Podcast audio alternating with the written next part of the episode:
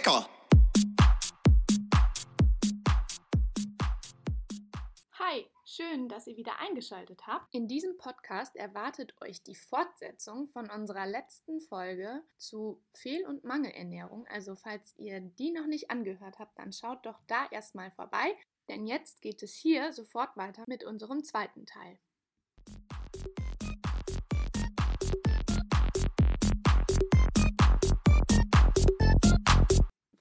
Ich würde auch noch mal ganz kurz gerne auf die Fehlernährung zurückkommen, Mhm. was denn da so die häufigste Ursache ist, weil wir hatten ja auch schon über den Vitamin B12-Mangel gesprochen, der auch bei älteren Leuten relativ häufig ist.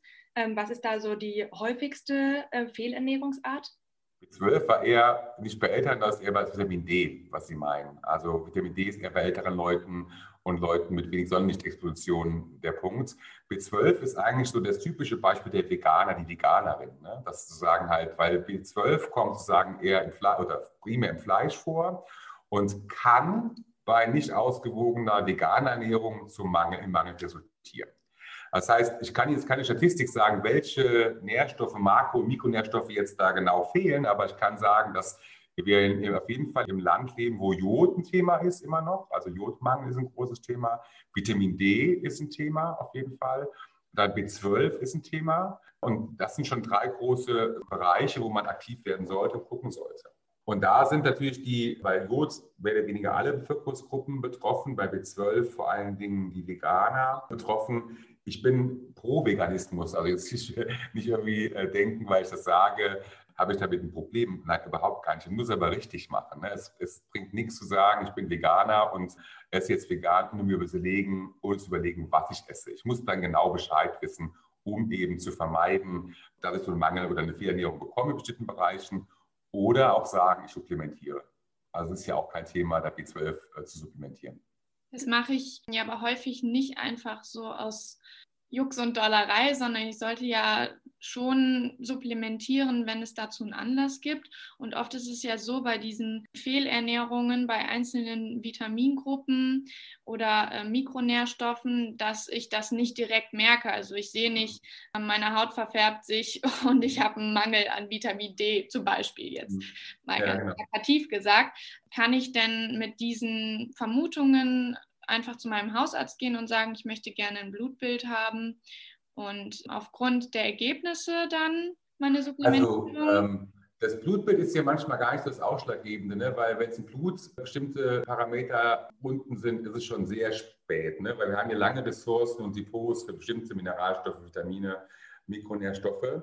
Man kann das relativ einfach machen, indem man zum Beispiel, ich sag mal, einen Diätassistenten aufsucht und dann checkt man mal das ein Ernährungsprotokoll von ein paar Tagen und kann zumindest mal sagen, okay, ähm, rein theoretisch ist die Aufnahme schon zu gering. Ne? Also wenn ich dann diese ganzen Nahrungsmittel in meinem Rechtsprogramm äh, eingebe und sehe, das und das und das fehlt und die Nährwerte werden dann ausgedruckt und so weiter und ich sehe das dann, kann ich schon sagen, bei dir oder bei Ihnen ähm, liegt oder könnte ein Mangel vorliegen.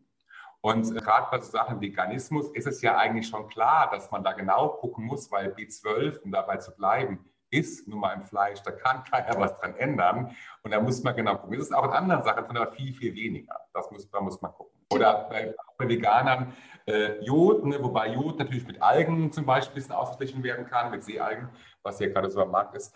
Aber da muss man halt auf jeden Fall gucken. Sind Risiko, Leute. Ne? Ich finde das sehr gut, das zu machen. Hat ja auch, neben, hat ja auch eine große ökologische Bedeutung mittlerweile, sich weniger mit Fleisch zu ernähren. Aber man darf halt bei aller ökologischen Aspekte die ernährungsphysiologischen Aspekte nicht einfach ausklammern. Das stimmt.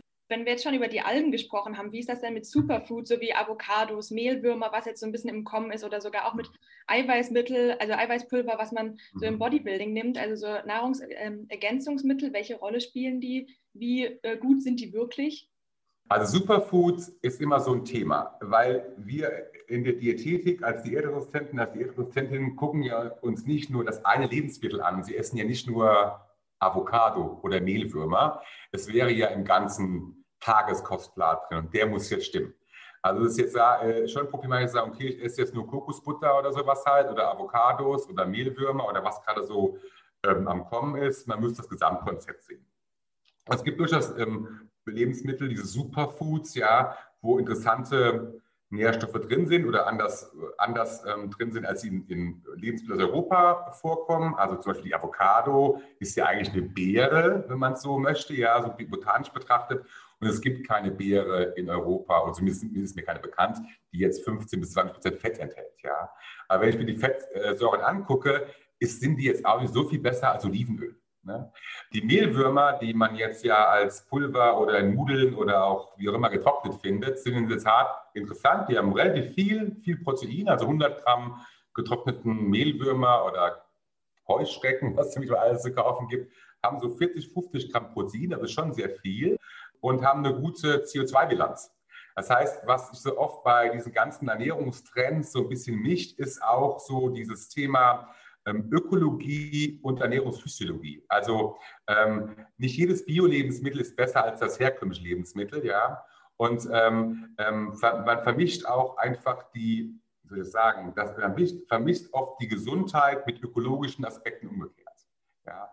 Also nur weil das jetzt, wenn ich jetzt sage, alle essen jetzt Avocados, ja, ein großes Thema, aber da vergisst man vollkommen die Ökobilanz. Aber die Avocado hat ein gutes Image. Aber sie kommt nicht aus Deutschland, sie kommt nicht aus Europa. Ja. Wenn ich die Mehlwürmer sehe, sehr interessant, die werden noch nur von wenig Leuten gegessen. So ist zumindest meine Auffassung oder was ich mitbekommen habe. Aber sie haben eine sehr gute Ökobilanz. Also man muss, glaube ich, immer bei den ganzen Trends und, und Superfoods gucken, was will ich? Will ich Gesundheit? Kann man es mit einem Lebensmittel erreichen? Ist es das Ökonomische, was hinten dran mitspiegelt, was das Lebensmittel so attraktiv macht? Oder das Ernährungsphysiologische? Das sind, glaube ich, die Unterteilungen, die man machen muss. Oder gibt es vielleicht sogar eine Kombination aus beidem? Oder optimalerweise. Aber es ist halt schon interessant, dass wir zu vielen ähm, Superfoods auch eigentlich, sage ich mal, europäische Alternativen haben. Also genau. Chiasamen war vor ein paar Jahren der Supertrend, das flacht ja gerade so ein bisschen ab.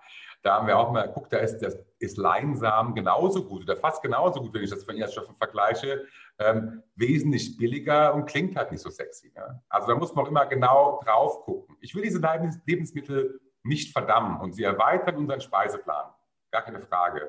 Aber ich ähm, finde es problematisch, eine, ein Lebensmittel von den tausend, die wir haben, so hoch zu hypen und dann sagen, wenn ich das regelmäßig esse, dann bleibt ihr gesund oder wirst gesund. Da sind wir eigentlich in der Pharmakologie, wo ein Nährstoff oder ein Wirkstoff, sage ich mal, den Körper beeinflusst, also dass, dass, er, dass bestimmte Sachen oder Prozesse geheilt werden, verbessert werden. Das heißt also, wichtig ist, umfangreich und vielfältig zu ernähren und nicht immer blenden lassen von diesem Exotic Factor, also dass irgendwas. Exotic Factor ist super, ja.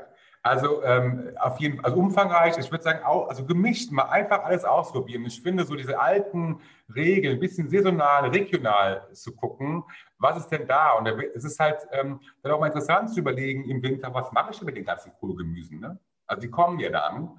Und die Frage ist ja wirklich immer, wenn man das sieht, muss ich im Januar Erdbeeren kaufen? Also es ist, das ist die, die, die große Frage. Und ich denke, wenn wir uns darauf fokussieren würden, gemischt zu essen, also einfach das, was da die Natur uns hergibt, uns da Gedanken machen, das schließt ja jetzt exotische Lebensmittel nicht aus. Aber man sollte vielleicht den Fokus auf Regionalität auch setzen und auch da überlegen, mit, es gibt so viele Plattformen mit tollen Kochrezepten, wo ich mir überlegen kann, was kann ich mit Rosenkohl und Kohlsorten und alles, was da kommt, denn tun. Ich denke, man muss sich immer auf diese ganzen Sachen zurückgreifen. Und da wird auch mehr versprochen, als sie halten können. Ja. Also Exotik ist ja durchaus cool, keine Frage. Aber ich glaube jetzt dann ähm, sozusagen ist da, darauf zu hoffen, wenn ich jetzt diese Beeren esse und dieses, diese Frucht und dieses Salz oder was auch immer, dass man da jetzt große Wirkung erzählt, das glaube ich eher nicht. Das ist ein Gesamtkonzept. Ernährung ist ein Gesamtkonzept. Das stimmt. Und die regionalen Sachen haben ja eben auch noch den ökologischen Vorteil, dass sie dann keine. Genau, genau. Und da auch mal regional, das ist auch eine Frage, die man stellen muss, was heißt regional? Da haben wir ja noch nicht so wirklich Definitionen für. Ne? Jetzt sitzen wir hier in Mainz. Ne? Da ist die Frage, ist jetzt der Apfel aus Brandenburg regional oder der Apfel aus, aus Frankreich? Ne? Das ist hier nämlich auch die Frage, was ist regional? Also da auch immer so der Tipp, nicht nur denken regional als Deutschland. Ne? Also das ist natürlich, ähm, äh, nach Berlin sind 600 Kilometer, von hier nach Frankreich 100. Also ist das Regularität auch, muss man, ich, meines Erachtens auch europäisch dann definieren und sagen halt, naja, der Apfel aus Frankreich ist näher als der aus Brandenburg. Und es gibt auch natürlich Lebensmittel, die werden immer überregional sein. Wir werden in Mainz keine Heringe haben. Und an der Nordsee ist zumindest mal nicht vorgesehen, Riesling anzubauen. Also es gibt auf jeden Fall Lebensmittel, die regional benutzt werden können, aber es gibt nach wie überregionale Lebensmittel. Auf jeden Fall. Und wie ist das mit äh, Eiweißpulver? Also da weiß genau. man meistens nicht so ganz, wo es herkommt, genau, aber braucht man das, damit man keinen Proteinmangel zum Beispiel bekommt? Welchen, welche Rolle nimmt das da ein? Also Eiweißpulver kann bei bestimmten Indikationsbereichen in der Diätetik durchaus mal sinnvoll sein. Mal sinnvoll sein. Es kann auch bei den Spitzensportler mal sinnvoll sein, aber äh, nicht bei den normalen Bürger, Bürgerin, Menschen, der auch mal Sport macht oder sowas halt. Also wir essen in der Regel zu viel Eiweiß. Also der Bedarf ist zwischen 0,8 und 1 Gramm pro Kilogramm Körpergewicht. Ne? Also wenn man 70 Kilo wiegt, sind das, sag mal, 60 bis 70 Gramm am Tag. Das hat man schnell abgedeckt. Das ist ziemlich schnell da. Von daher ist der erstmal grundsätzlich kein Bedarf. Aber klar kann es auch bei der Therapie einer, einer Mangelernährung sinnvoll sein, einzusetzen. Aber da würde ich immer mit einem Diätassistenten oder einem Arzt sprechen, das zu tun und auch mich schulen lassen, wie ich das mache. Weil ähm, einfach ein Pulver nehmen und ins Wasser reinrühren ist oft auch dann sensorisch sehr herausfordernd, wenn ich es mal. Es schmeckt einfach nicht. Und da gibt es auch Tipps und Tricks oder Empfehlungen, was man daraus machen kann, dass es auch schmeckt. Es muss ja auch immer schmecken. Also es ist ja, Ernährung ist ja nicht nur Nahrungs-, auch Nährstoffaufnahme, es ist ja auch Genuss. Und der muss ja erhalten bleiben. Von daher diese ganzen Pulver, ich will sie nicht verteufeln, sie haben ihr Einsatzgebiet, aber ich denke auch da gezielt einsetzen ist das, was, was gemacht werden sollte. Ja. Das heißt, kann es dann auch mal zu viel sein, wenn ich zu viele Supplements, zu viel Eiweißpulver nehme? Also davon kann man ausgehen. Ne? Also wenn ich auf Dauer immer zwei, drei Gramm Eiweiß pro Kilogramm Körpergewicht aufnehme, kann das schon die Nieren belasten auf Dauer, ja. Das heißt, es ist auch hier wichtig, alles in Maßen und eigentlich ja. gibt die Natur das her, was der Körper braucht. Nicht umsonst sind die ganzen Vitamine alle schön in komplexen Strukturen eingebaut im Apfel und in der Paprika. Und da hat man was zum Kauen, da hat man auch, ein, wie ja. Sie schon sagten, dieses sensorische Erlebnis. Ja. Und das ist ja auch der Teil der Ernährung, der Spaß macht. Genau, und ich, das ist, glaube ich, so ganz gut zusammengefasst. Das ist, wir, haben, wir können von Glück reden, dass wir so viele natürliche Lebensmittel haben, zur Verfügung haben in Supermärkten, aber auch die Option haben, Supplemente, Nahrungsergänzungsmittel, Proteinpulver zu erwerben.